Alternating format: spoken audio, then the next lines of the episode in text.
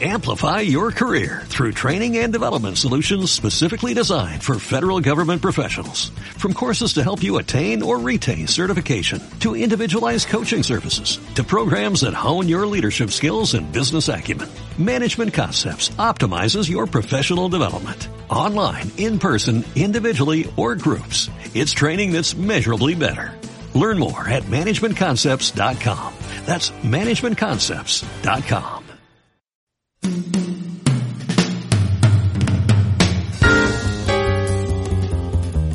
Acá empieza Más Grande que la Vida, el podcast de cine de Pop Band. Mi nombre es Jorge Bernardes y la idea en esta primera temporada es que hablemos de cine con gente que hace cine. Nuestro primer invitado es Gabriel Lichman y después de los Clash se los presento.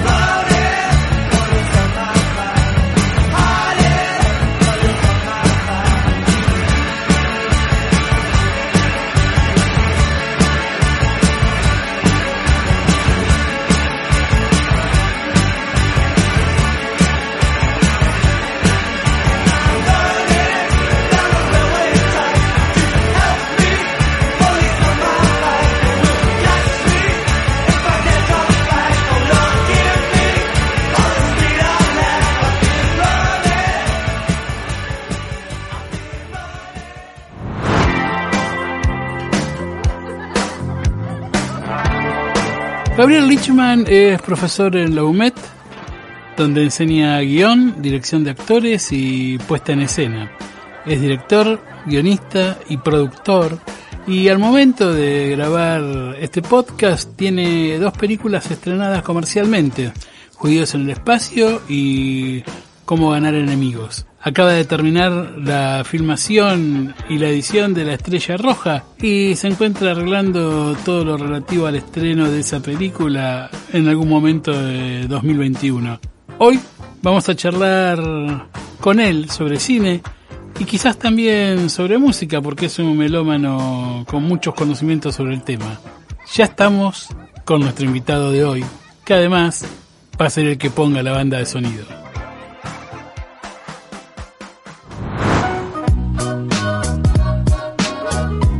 Hola Gabriel, ¿cómo estás? Hola Jorge, ¿cómo andas, che? ¿Cómo va todo?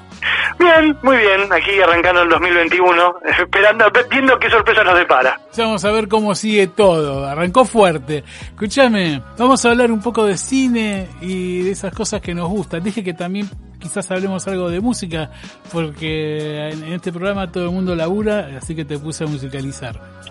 sí, sí, sí, sí, sí, y me encantó. Eso va a ser más adelante. Tengo la primera consulta es la siguiente. ¿Qué es lo primero que recordás de haber visto en una pantalla? Tu primera imagen en la pantalla de cine. Mirá, soy muy consciente de las películas que vi y dónde las vi. Creo que podría decir casi todas, hasta en la sala que las vi y cuándo las vi. Yo sé que la primera vez que me llevaron al cine fui a ver Elliot el Dragón, la versión de dibujitos animados de Disney. Mm mirá lo concheto que te voy a plantear, en un cine en París. Eh, yo era muy chico. Muy chico. Y sí, creo que tenía cuatro años. Estábamos entrando en alguna de esas etapas económicas de la Argentina donde era posible viajar a Europa. Y mis viejos me llevaron. ¿Viajaban con la vaca en el barco? No, no, no era para tanto. No, esos fueron posiblemente mis abuelos, pero cuando que no viajaron con una vaca porque venían de Checoslovaquia, pero mm, sí fuimos a Europa. Y estando en Europa viste esa película. ¿Y qué imagen te quedó? Me quedó la imagen de la sala. Era una sala muy elegante, con una de esas arquitecturas de principios del siglo XX, parecido al teatro ópera, eh, uno de esos palacios del cine, esos cines que ya no quedan lamentablemente, al menos en Argentina, hermosa, hermosa, hermosa, hermosa. Me acuerdo más de la sala, me acuerdo de la sensación, tengo la idea de haberla visto en el Super Pullman. Mira. Y me acuerdo de algunos planos de la imagen del dragón con ese verde medio aguado de los dibujitos animados de Disney viejos, no los actuales. Esa es la primera imagen que tengo de haber entrado a un cine y me marcó. Después está, digo, mi primera impresión fuerte en el cine de ver una película, que fue cuando vi en Miramar en el cine Gran Rex Los Cazadores del Arca Perdida. Uh. Eh, que eso no me lo olvido más, porque cuando digo cuando vi en la escena en la que los nazis se derretían sentí una mezcla de alegría y horror que todavía me dura hasta el día de hoy. Creo que fue la cosa más Claro, claro, claro, pero al mismo tiempo fue la cosa más terrorífica que vi en mi vida. Es tremenda esa escena, claro. ¿Cuántos años tenías? Y no sé, ahí tendría que hacer el cálculo, pero es, eh, digo, es, es la primera película que me impactó, seguro. Mira, ¿tu familia estaba vinculada al, cine, al espectáculo? No, pero mi, mi, vieja es muy cinéfila, ahora con el correr de los años lo perdió un poco, pero ella amaba cuando yo cuando yo era chico llamaba mucho, mucho el cine argentino clásico, por herencia de, su mamá, que era una fanática de las divas de teléfonos blancos de, la época de oro del cine argentino, y mm, sabía mucho, mi, vieja sabía mucho de cine, sabe, digo, por suerte la tengo todavía conmigo, pero, pero perdió un poco toda esa parte más cinéfila, ahora es como más una espectadora casual. Y ella aparte licenciada en letras y entonces me inculcó todo el amor por las historias. Yo de muy chiquito tuve acceso, gracias a ella, a, a las revistas de cómics del Tommy, de D'Artagnan. Ah, ¿Era, ¿Era sistemático como espectador? ¿Anotabas cosas o no, no, eras tan... Mira, leía de, adolescente o de preadolescente empecé a leer revistas de cine. Mira. Eso, eso me, eso, eso sí me, me, pasó, me pasó. No era de, no era de verlas y puntuarlas y hacer rankings, pero sí de leer muchas revistas de cine. Las fotogramas leía, la española. sí, claro. Mirá. Porque aparte había chicas con poca ropa, viste, en alguna que otra foto, entonces yo de chiquito era llamativo y yo de chiquito, viste, como que, que, era como, wow, una chica en bikini. Em, era, era, una, era una, una fuente de atracción, digamos. Sí, sí, sí, sí, sí. Cada tanto leía la Premier, la revista americana, y alguna, cada tanto le agarraba alguna versión francesa. Tenía un amigo que era mucho, es también, sí, de nosotros, mucho más, mucho más grande que yo, ya de rondar los 80, ah, que iba al club con mi familia y era un cinéfilo, pero tremendo, así de esos duros, duros, duros, que sí, puntuaba las películas. Se, se había hecho la, la- la promesa a sí mismo de ver todo lo que se había hecho, imposible, por supuesto. Y yo hablaba con él, Sí. todo el tiempo en el club hablábamos de cine, como yo no íbamos al club, pero yo no hacía ningún deporte, me quedaba hablando con él, hablando de cine, y me contaba cosas de, de historia del cine, me pasaba la premier porque él la compraba eh, afuera, me pasaba la premier francesa, que yo no, en aquella época no sabía nada de francesa, chapoteaba algo de inglés, pero no sabía nada de francés, entonces él me contaba alguna que otra cosa. Yo también curioseaba, subrayaba, me enteraba de todo. De muy chico ya empecé a ser fanático de directores, eso sí. Mira, la, la- la siguiente pregunta iba a ir sobre eso. Y es, Gabriel Lichman, ¿cuándo te diste cuenta que atrás de lo que se veía en la pantalla había gente que hacía eso? Y con Spielberg, así. Así nomás. Sí, sí, sí, sí, con Spielberg fue, digo, el momento, ver las películas que salían cuando yo era chico que decían una película de Steven Spielberg me llamaba la atención. Mm. Y en un momento dijiste, ah, pero yo...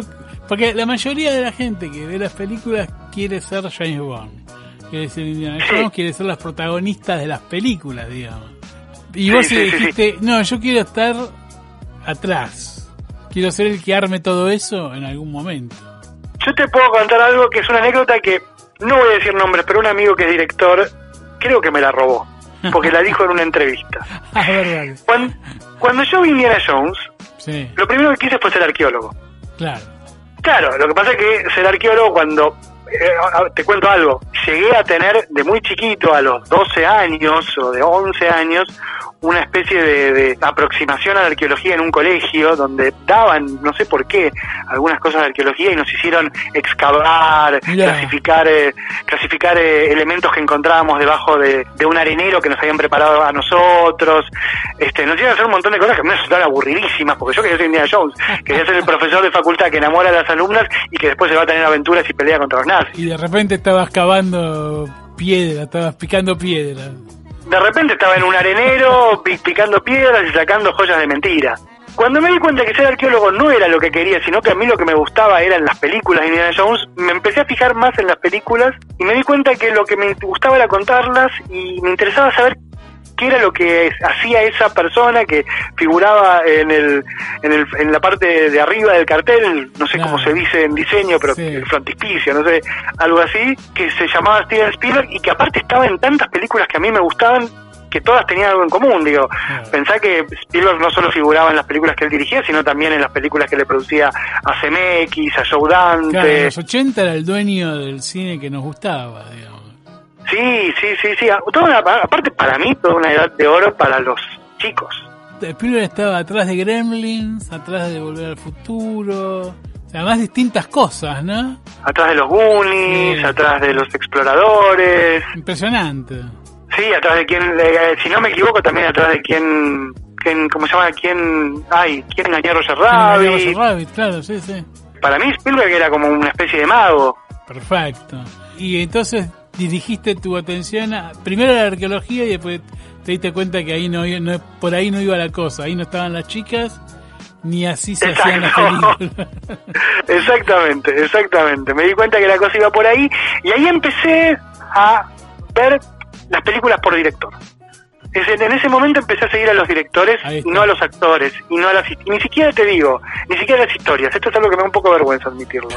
Pero yo soy de los que siguen a las películas por los directores. Digo, cuando no conozco un director me interesa la historia y ahí sí me acerco Claro. o me interesa algo, pero soy de los que siguen directores. Y después de Spielberg, el segundo director que seguí fue a Mel Brooks.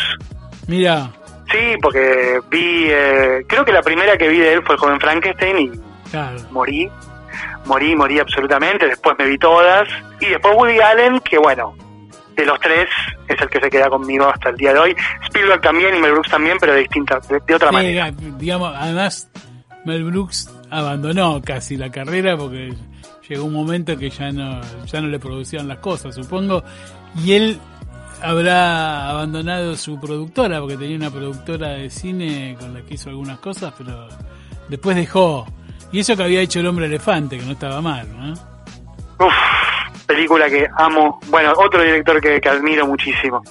Este, cuando me enteré que, que la había producido Mel Brooks, creo, creo que la vi, por, creo me acerqué, no, a David Lynch me acerqué por Duna. Ah, claro, la primera versión. Claro, me acerqué por Duna porque me gustaba mucho la ciencia ficción, en aquella época leía mucha ciencia ficción y me, me, me, gustaba mucho el género, entonces vi Duna, que no me gustó, no entendí nada. No le gustó a nadie y nadie entendió nada, no te preocupes.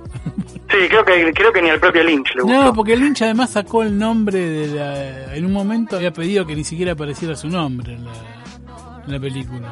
Y habían puesto Alan Smithy, que era el nombre que usaban los directores cuando no querían aparecer. Sí, sí, sí, sí, sí, sí, sí totalmente. Eh, es cierto, tenés razón. Creo que el, la primera, el primer corte se, se, estrenó así o él pidió que se estrene así. Sí. Pero bueno, creo que después de Duna vi El Hombre Elefante, era chico, me impresionó mucho, pero bueno, la vi porque era el mismo tipo que había hecho Duna, que igual me llamó la atención porque era muy rara y aparte estaba Sting, a mí ya me gustaba la música y Sting Sting me, me, me, llamaba la atención, no mucho, sí, de Police, pero no mucho él como solista, pero entonces era algo que había que ver. Y después, bueno, nada, Mel Brooks produjo El Hombre Elefante y así. Pero no, ¿sabes qué? Me acabas, me acabas de hacer acordar, me está llevando a momentos de mi vida que tenía un poco olvidados.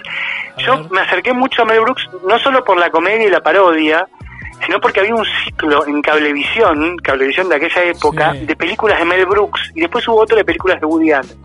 Mirá. Entonces me empecé a acercar a ellos por ver, que se pone que los martes a las 8 de la noche esas comedias y, y me, me, me, encantaban. Eh, las grababa en VHS y las veía una y otra vez con mi amigo de toda la vida, que sigue siendo mi amigo hoy, que hoy es médico, no tiene nada que ver con, con el cine ni con el arte, pero sigue siendo un cinéfilo. Sigue, sigue, sigue viendo películas. ¿Y qué anotabas sí. de esas comedias de Mel Brooks y de Woody Allen que veías desaforadamente ahí en el cablevisión de la primera época?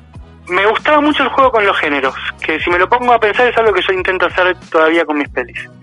Me gustaba mucho, mucho el juego con los géneros. Eh, de hecho, lo primero que escribí en mi vida fue una parodia de Frankenstein que puse en escena con este amigo mío para una obra de teatro del colegio. Que la hicimos. Eh, fue, una, fue, fue, un momento medio um, Rushmore, ¿te acordás de la película de Wes sí. Anderson? Cuando ponen Apocalipsis Now.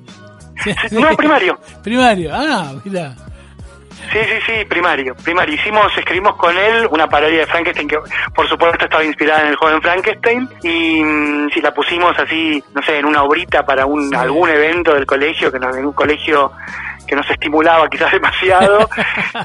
Bastante liberal. Pero... Sí, sí, sí, sí, sí. Obviamente nadie se rió, nadie entendió nada, pero nos abrazaron, nos dijeron que era muy linda. Y seguí escribiendo cositas así en el colegio y seguí haciéndolo por el resto de mi vida. Hasta el día de hoy sigo siendo el mismo boludo.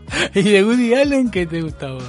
Bueno, en aquel momento eh, lo, lo, primero que me llamó la atención de Woody Allen fue Bananas, por supuesto. Claro, el Woody Allen de las primeras comedias, digamos.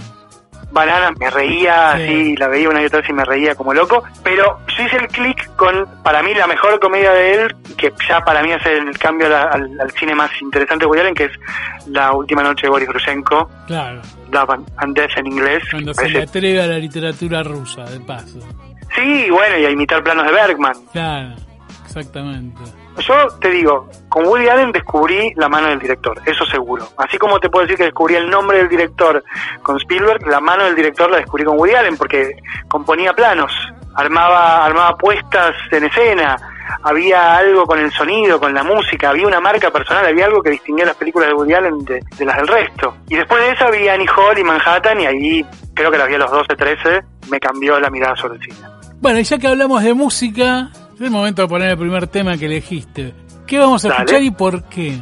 Bueno, te hago una introducción y si querés después te cuento más porque Dale. no quiero no quiero atosigar a tus oyentes. El tema se llama eh, Desert Search for Techno Allah, es de una banda que se llama Mr. Bungle, que es eh, una de las tantas bandas en las que canta un cantante que a mí que yo admiro mucho y que me gusta mucho, que se llama Mike Patton, a quien conocí por su banda más famosa que es Fate No More. Este es un disco del segundo, este es un tema del segundo disco de Mr. Bungle y bueno, después si querés te explico por qué lo elegí. Dale, cuando volvemos de la música seguimos charlando con Gabriel Lichman. Dale.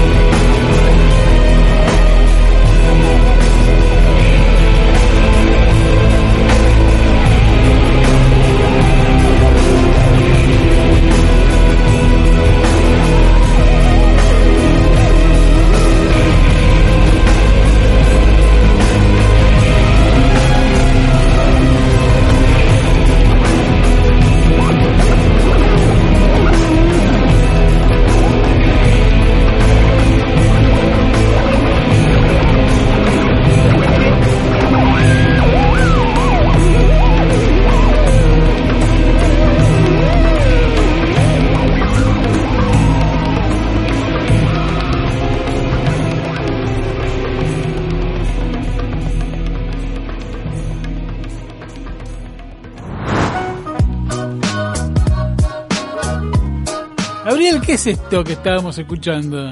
Tan deforme. bueno, eh, a ver, sí, muy deforme, muy deforme. Eh, bueno, a ver, yo cuando entré a, digo, en, en, mi adolescencia, cuando entré en la adolescencia, mis dos pasiones más grandes eran el rock, más que la música, el rock básicamente, y el cine. Sí. Y mm, en algún momento se mezclaron. Y se mezclaron un poco por Mike Patton, porque mm, cuando yo tenía 18 años descubrí esta banda Fate No More, que me fanatizó mucho, yo era un chico que escuchaba más que nada rock alternativo de los 90, soy de los que puede decir que descubrió, para al menos para Argentina, Sonic Youth, a los Pixies, Butthole Surfers, etcétera.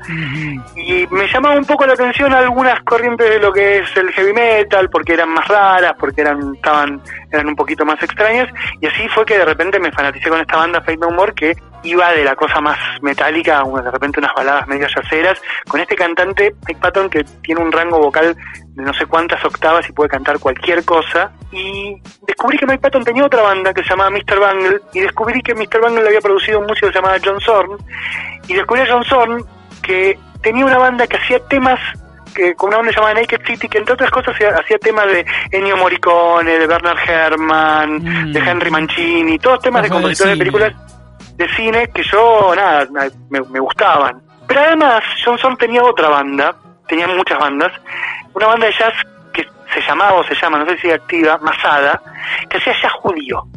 Una mezcla entre klezmer y klezmer es una música tradicional judía. Sí, de- hasta de el Klezmer te llego como Boeing, pero ya el jazz judío se me pierde un poco. Claro, de repente a través de Patton llegué a Zorn, a través de Zorn llegué a la música judía, que era algo que yo había mamado toda mi vida. Claro.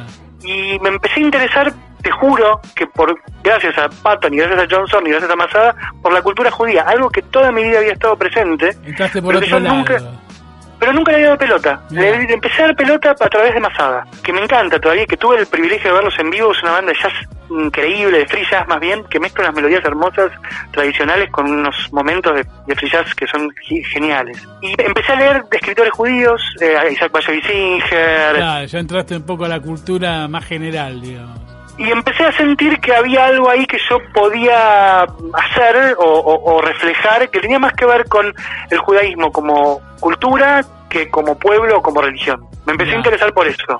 Siempre tuviste la idea de, de estar dentro de la cultura, digamos. Sí. En algún momento tuviste que empezar a pensar de que ibas a vivir y siempre te veías dentro de ese ramo. Sí, sí, sí. Nunca, te veías de en otra cosa.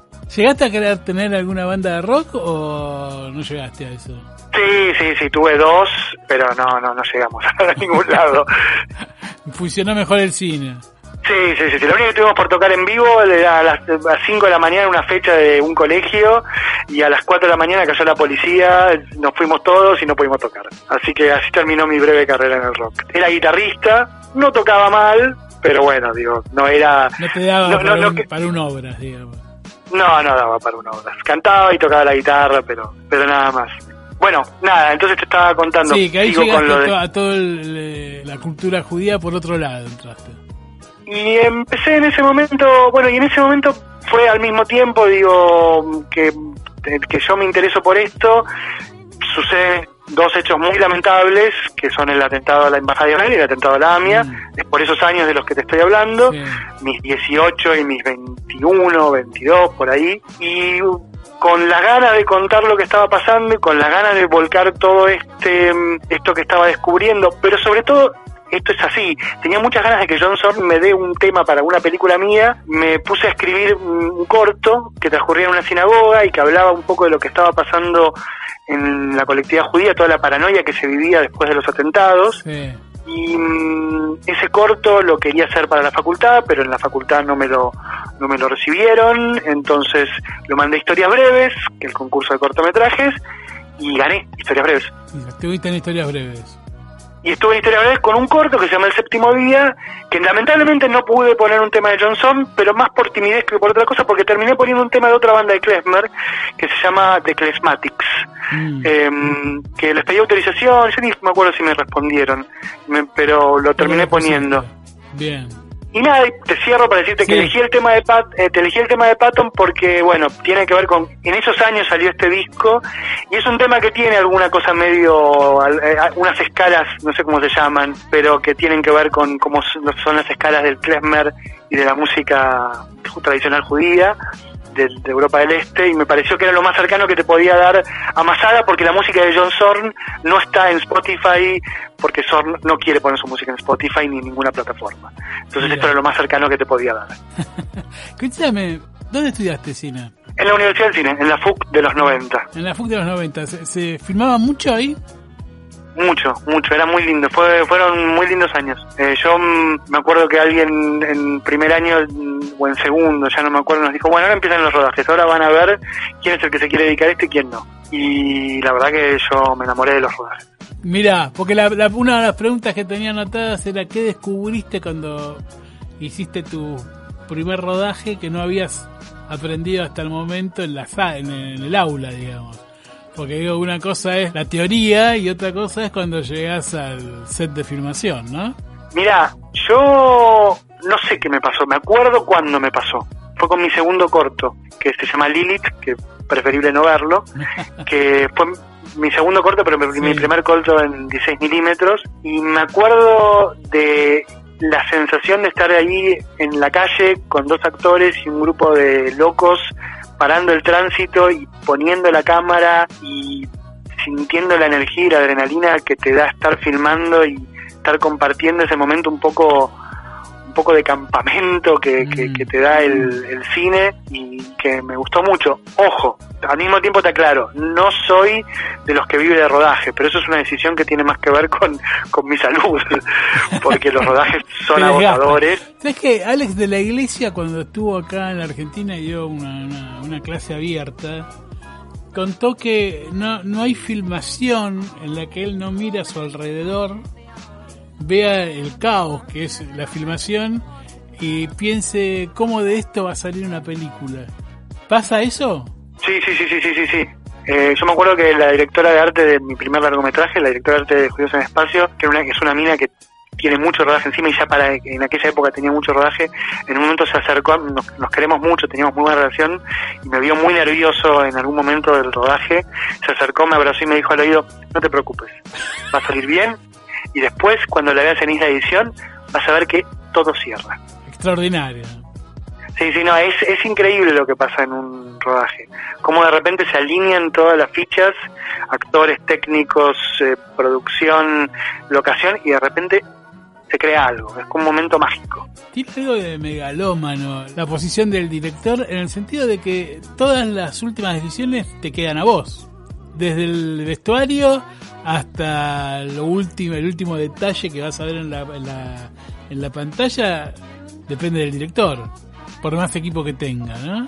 Sí, yo sigo contando anécdotas. Me acuerdo que que en Judíos en el Espacio, en un momento, yo estábamos, teníamos, eh, Judíos en el Espacio fue una película que em, arrancó con mucha suerte, después fue muy difícil terminarla, pero arrancamos muy bien, teníamos un inversor, teníamos una oficina, teníamos un set para hacer, eh, para hacer retomas, teníamos eh, un montón de cosas a nuestra disposición. Cuando arrancamos, después se complicó, pero no importa, el tema es que cuando arrancamos, en un momento yo me acuerdo de estar en, me acuerdo que estaba en la oficina y había un montón de gente corriendo alrededor mío, que hay que preparar esto, que hay que preparar lo otro, yo me acuerdo que todos hablan, porque Gaby pidió tal cosa, porque Gaby pidió tal otra, porque Gaby esto, porque Gaby lo otro. Cuando me di vuelta y le dije a uno que era muy amigo mío en aquella época, le dije, che, llámenlo a este Gaby y díganle por favor que pare de pedir cosas.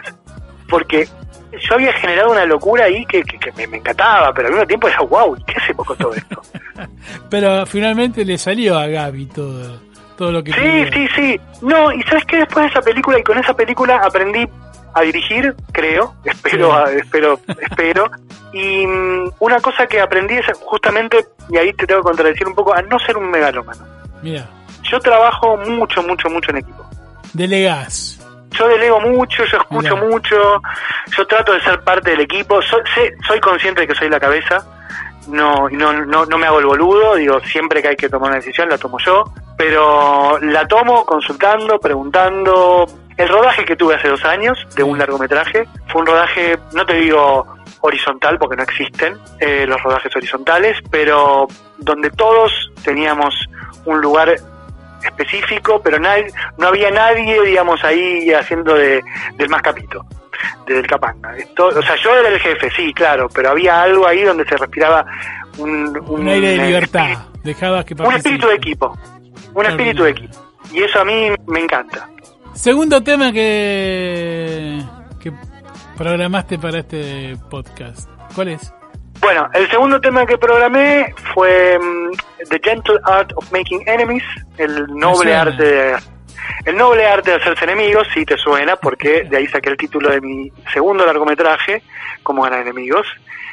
También es un tema de Fate No More, que es otra de las bandas, como dije, en las que canta Mike Patton, me pareció lindo hacer una especie de recorrido musical cinematográfico y que Patton y sus bandas sean un poco eh, el hilo conductor. Y después del tema, si querés, te cuento Dale. un poco de dónde sale el nombre de la película, etcétera. Perfecto, escuchamos entonces. Dale. The same mistakes, it doesn't have to be like this.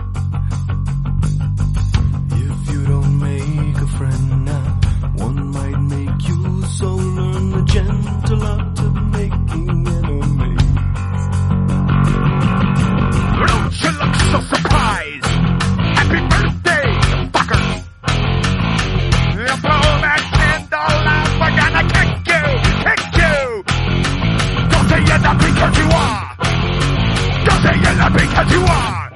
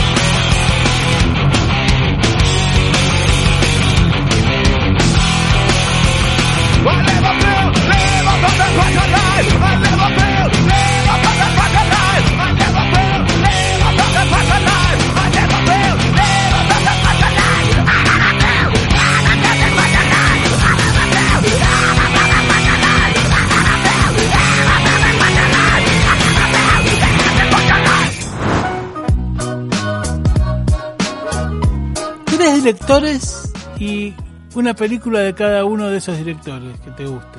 Que digas, esto. Uf, este director mirá. y por tal película. Mira, ah, a ver, uy, qué difícil, che. Voy a mirar acá enfrente mío. Bueno, seguro Woody Allen y seguro Annie Hall. Creo que hay películas de Woody Allen que mm, me gustan más. No, perdón, ya está. Seguro Ah. Woody Allen y seguro Crímenes y Pecados. Crímenes y pecados. Sí, sí, es mi película favorita de Woody Allen. Lo que pasa es que Annie Hall para mí fue muy fuerte ver una película tan rara en su momento y me marcó mucho eso. Sí, pero Crímenes y Pecados es como la más redondita de, de Allen, ¿no? Es como la que uno ve todo y dice, uy, esta es... Acá dice todo. Sí, sí, yo creo que si a mí me dicen, bueno, ¿cuál es un modelo de guion y de dirección? Y para mí es Crímenes y Pecados. Para mí es Crímenes y Pecados porque es una película que tiene todo lo que tiene que tener. A ver, ¿qué otra película? Déjame pensar. No sé, yo creo que elegiría alguna de Wells y si elijo alguna de Wells elijo, ¿cómo se llama? Set de Mal. Set de Mal. Sí, que para mí es la mejor película de Wells. ¿Por el famoso plano secuencia del inicio o por la película en general?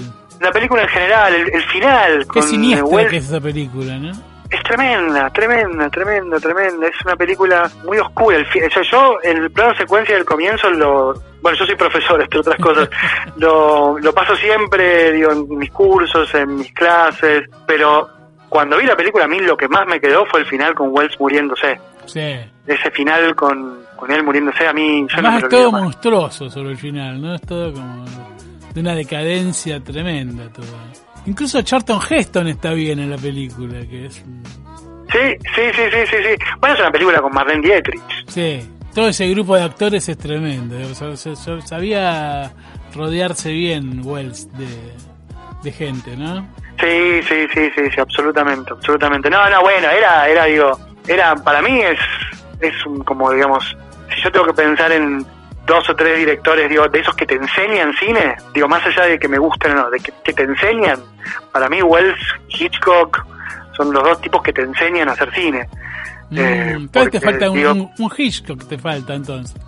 Y sí, yo te pondría un Hitchcock, justamente. Estaba pensando en eso, porque lo que pasa es que Hitchcock me, gusta muchísimo, me gusta mucho, mucho Vértigo, pero también me gusta mucho Intriga Internacional. Sí. Eh, a mí lo que me pasa con Hitchcock es que me, pasa, bueno, que también me pasa con Allen y con Wells. Tienen un costado entre siniestro y humorístico que me, que me tiene, fascina. Tiene cierta ligereza, ¿no? A, pesar de, de ser profundos en sus planteos y qué sé yo, le dejaban un espacio al humor muy amplio que siempre en las películas.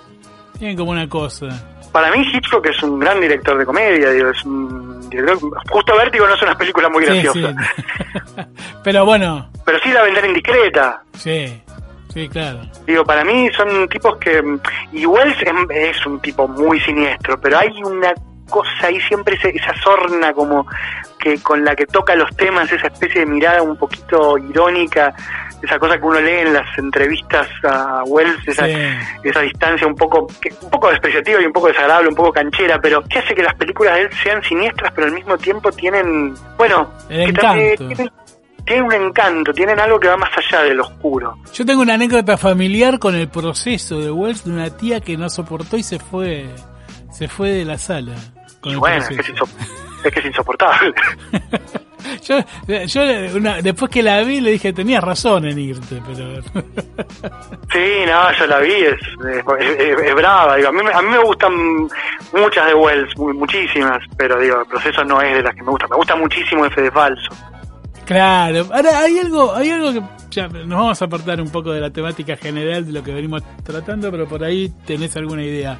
Había una época del cine que se estrenaban cosas que uno no, no puede creer que se hayan estrenado comercialmente.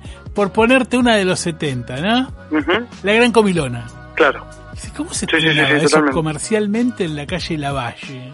Una película de unos tipos que se juntaban a comer hasta morir, una película absolutamente subversiva en un punto y se estrenaba como cualquier otra cosa, como cuando hoy se estrena alguna de, qué sé yo, de Godzilla, ¿viste? Y daba lo mismo. Bueno, es que, mm, digo, el ejemplo que das es, excelente, pero yo aparte también pondría el énfasis en que en una época lo que se llamaba cine comercial era algo que hoy es impensable. Yo pienso en El Exorcista. Claro. O sea, El Exorcista es una película que todo el comienzo es directamente experimental. La misma Contacto en Francia, que es el mismo director, por otro lado. Claro. Es rarísima. Es rarísima. Contacto en Francia es una película rarísima. Bueno, La Conversación. No, ni hablar. De Coppola. Sí, sí. Network. Poder que mata. Sí. Es una película muy extraña. Y eran películas que estaban encuadradas dentro de lo que era el cine mainstream. Y eran éxito, además. Llevaban gente. Llevaban gente y, y la gente las comentaba y las veía y las apreciaba. Sí digo, yendo mucho más lejos, una película que a mí mucho no me gusta, pero la primera película que vieron mis viejos juntos, su primera cita fue Blow Up. Ah, mira. Y no, no digo, Blow Up es una película de Antonioni muy extraña. Hoy no llevas una chica a una cita a ver Blow Up, digo. No, no, no. Y, y, digo, está bien, ellos, como te dije, mi vieja es cinéfila, mi viejo le gusta mucho el cine también. Digo, eran el público de esa época, pero trasladarlo a hoy en día, quizás, no sé, lo tendrías que trasladar a que su primera cita fue yendo a ver una obra de teatro de, no sé, de, de, Dolte, qué sé yo, algo como... Sí, alguna cosa bien, extrema de, de Lander, digamos pero no en el cine. En el cine no, no, no, no, sé si siguen estrenándose o siendo así para un público amplio películas como esas. Yo digo, El Exorcista para mí es, es una película que me encanta y es un ejemplo de eso. Digo, yo la, tuve la suerte de ver la versión restaurada en cine, pues yo de chiquito no la vi en su momento. Cuando la vi ya estudiaba cine, no lo podía creer. Yo ya la había visto, pero la vi en cine y dije, esto es muy, muy fuerte. Lo, lo, que tarda en entrar en tema, ¿no? Además toda, con toda la primera parte y toda la presentación de los personajes, es como se toma el tiempo y el personaje se carra, que es oscurísimo, el cura que finalmente se va a hacer cargo de, la, de sacar al demonio, esto es tremenda. Es una película tremenda. Tiene momentos muy fuertes además, del diálogo de la nena con el, exorcista. Con el cura. Sí, impresionante. Es una película muy, a mí me encanta, es una película muy, muy fuerte. Bueno, me hiciste acordar a el, el cuarto director que, yo te podría nombrar como influencia, bueno, no como influencia, sino como director que me llamó la atención, que es Cronenberg, mm. que yo de adolescente me moría por Cronenberg porque era un director que hacía películas de terror raras, sí. Hasta Pacto de Amor, eh, hacía películas de. Pero la misma Crash es rarísima. Bueno, Cronenberg hizo La Mosca, y la, la Mosca era una película comercial. Vos ves claro. una que no puede ser que eso fue una película comercial. sí, es cierto, es cierto. Y re violenta al final, además. Toda una cosa infernal lo que es esa película.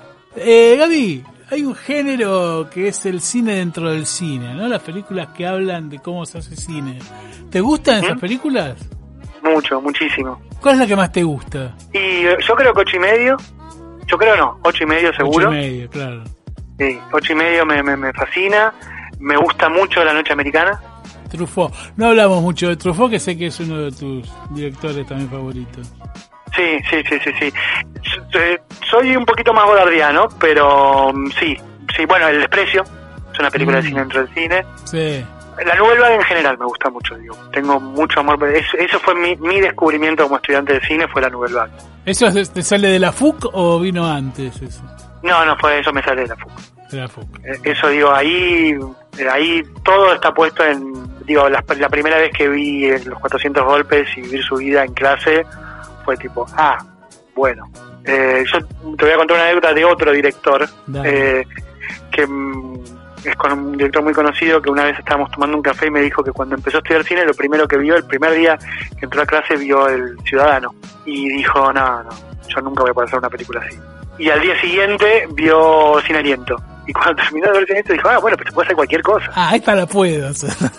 Esto lo puedo hacer. Mentira, digo, porque hay que ser, digo, hay, que hacer Sin Aliento. Claro, pero bueno, pero le, le, dio la oportunidad, le abrió la puerta, ¿no? No es algo tan como el ciudadano que vos lo ves y decís, ¿cómo hago esto? O sea, ¿de qué cabeza sale esto, no? como El Padrino, que es una película que yo ponía entre mis películas favoritas, pero es una de esas películas que te dejan inmovilizado, porque decís, ¿cómo se llega a este nivel de genialidad? Ah, cierto. Bueno, no te voy a robar más tiempo, queda un ratito, pero todavía hay un tema que tenemos para pasar, lo vamos a dejar para el final. Voy a hacer dos preguntas. ¿Cómo te llevas con los actores? Muy bien. Muy bien, eh, al menos en el set. Eh, fuera del set tengo algún que otro amigo actor, pero en el set me, llevo muy bien. Me gusta mucho dirigir actores, me gusta mucho lo que me devuelven, me gusta mucho ensayar, me gusta mucho trabajar con ellos. Y les confías la película además, porque además eh, la, relación del director con el actor es finalmente de entrega de la obra, ¿no? Porque es el que va a llevar adelante lo que tenés en la cabeza. Sí, sí, sí, sí, sí, sí, sí, y, es lindo sentir esa energía. ¿Y, de los estilos de actuación, cuáles son los que más te gustan o dejás que, que desarrollen el que les guste a ellos? Que no, te metes. Eh, en general voy por un estilo de actuación más cercano, si querés, a... A ver, me da un poco de timidez de, definírtelo. Sé que estoy bastante lejos de lo que sería el estilo más naturalista. Mm y el estilo más, eh, si querés, de lo que sería la escuela de, del método, que sería quizás más que naturalista realista. Me inclino más por un estilo de actuación un poquito más cercano, qué sé yo, ponele al de la comedia clásica de Hollywood, mm. a un estilo de actuación quizás un poquitito más durito. Claro, más, ceñido a la cosa más ceñido a la cosa, más calculado. A mí me gusta mucho coreografiar las escenas. Vos entras por acá, vos salís por allá, vos te levantás y, decís tal cosa, pero al mismo tiempo te responde este.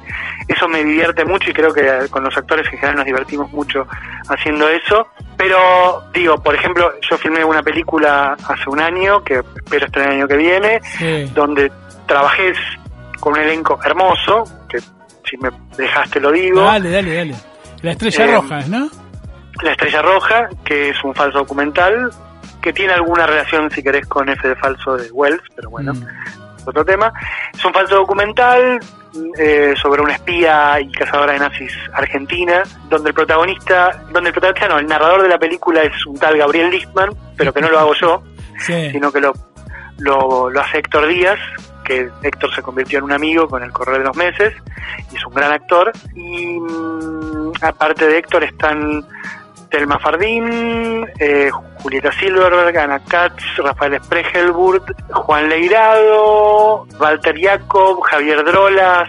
Hay una participación ahí eh, eh, en off de Jean-Pierre Noer, un elenco hermoso. Un gran elenco te conseguiste. Un gran elenco. Y lo que quería decir es que nada, de repente trabajé mucho con todo este grupo de actores, el tipo de actuación que, que yo suelo trabajar, porque aparte yo tuve un paso por un par de escuelas de teatro.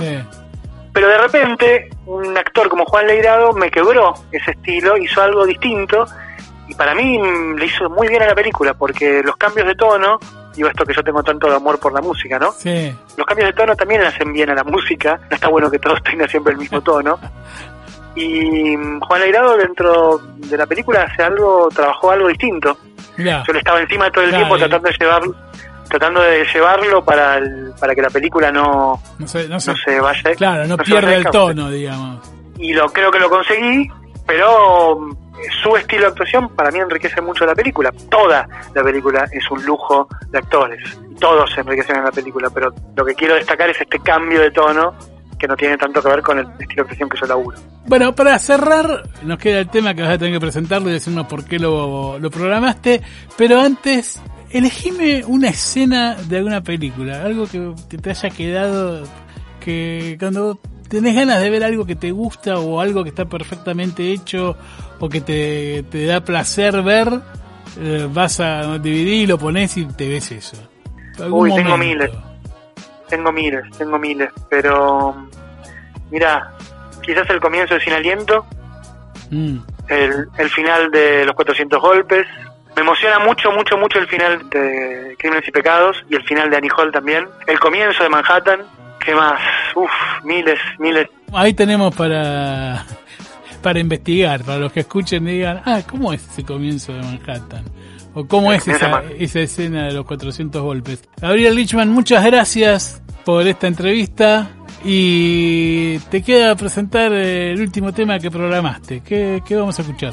Bueno, es otro tema de otra banda de Mike Patton, la banda de Fantomas, es la banda que él armó una vez que Fate No More y Mr. Bangle le empezaron a aburrir, supongo, y es un tema de una película, de Experimenting Terror, es un tema de Henry Mancini, pero interpretado por Fantomas, y lo elegí porque yo cuando escribo mis películas me armo a veces playlists, lo que antes era un cassette con temas que a uno le gustaba, ahora son las playlists de Spotify o de lo que mm. sea, de música que a mí me lleva a pensar en el clima o en el tono de la película. Y mm, este tema estaba, Experimenting Terror, eh, estaba en la playlist que yo armé para escribir La Estrella Roja. Voy a reconocer que lo conocí a través de Mike Patton, no a través de Henry Mancini, pero me parecía, nada, me parecía que iba con el, con el, el clima de La Estrella Roja y de hecho, si uno cuando vea la película, que espero que se tenga pronto, es una película que a mí, me, La Estrella Roja de las tres películas creo la que más me gusta, me gustan todas, pero esta es la que más me gusta, así que realmente espero que se pueda ver pronto. Y la música que compuso Diego Boloshin, que es el compositor que trabaja conmigo desde mi primera película, tiene bastante el clima de esta playlist y Experimenting Terror era parte de esta playlist, así que de alguna manera es parte de mi recorrido cinematográfico. Muchas gracias. Vamos a escuchar entonces eh, el tema que dijiste y nos vemos. Chau. Chau, chau, Jorge. Muchas gracias por la entrevista. Fue un placer.